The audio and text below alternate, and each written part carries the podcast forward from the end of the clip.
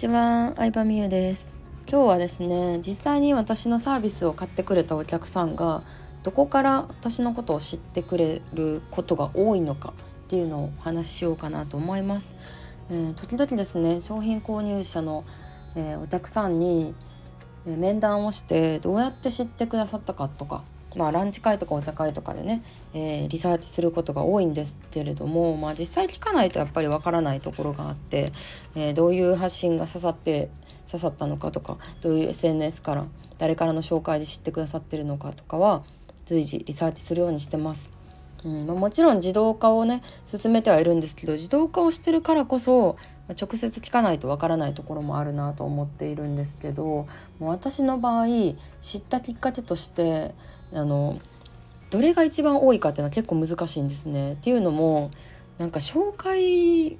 が多いんかなうん間接的にはそう思うと人の力で、えー、知ってもらうことっていうのはすごい大事なんだなと思うんですけど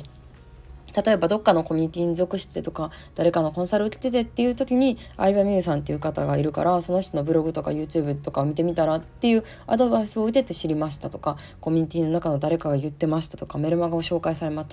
したとかそういうなんか口コミとか紹介系で知ったっていう方は割と多いですね。で昔から知ってくださってる方は、まあ、アメブロ私アメブロだけをずっとねやってきたタイプだったんですけどアメブロで知ったとか、うん、まあ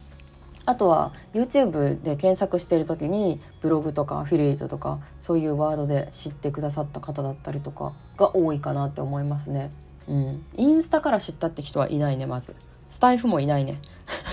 インスタスタイフはうん他の SNS から私の存在を知ってさらにコアな情報とかリアルタイムな情報を求めてくださっている方、うんまあ、お客さんというよりファンに近いような方がなんか結構聞いてくれたりとかインスタを見てくださってるなっていうイメージがあるのでそこからは全然執着してないですね。うん。インスタはねフォロワーもそんなに多くないしね。だからまあまとめると口コミ YouTube が多いのかなっていう感じですね。うん。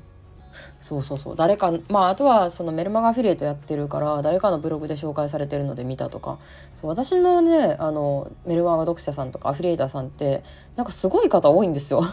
すごい方結構いらっしゃってあのアフィリエイターまあ、いわゆるブログアフィリエイトの世界で割と稼いでる方だったりとか。そしたらその方のブログに私のメルマガリンクをね貼り付けてもらうことで、まあ、めちゃくちゃ登録があったりとかっていうのもありますし。うんまあ、お客さんもともとお客さんがこう有名な方に育っていってその方が紹介してくれたりとかもありますしまあそんな感じで、うん、人が紹介してくださってるおかげでね知ってくださったっていうのは多いかなと思います。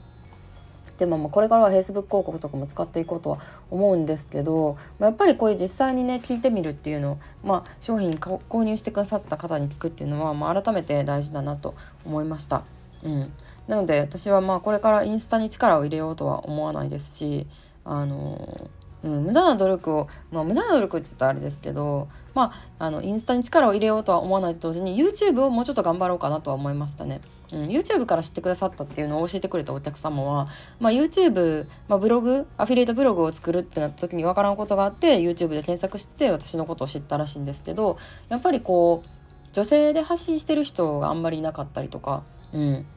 なんか YouTube ってこのビジネス業界って別にね必須なツールではないので意外とやってる人が少なかったりする中でまあある程度のトップを取れるんじゃないかなっていうのを最近改めて感じるのでちょっとまだ YouTube 復活して本当に頑張ろうかなと思います。うんそう何かのジャンルでやっぱ小さいところでもいいんですけど一番になるっていうのがすごく大事と感じてるので、えー、これからちょっと YouTube 力入れていきたいなと思いますしうんスタイフでは、まあ、均等報告に近い感じでこれからも引き続き使っていこうかなと思います。はいということで今日は私の、えー、商品を買ってくださるお客さんがどこから知ってくれたかというお話でした。以上です。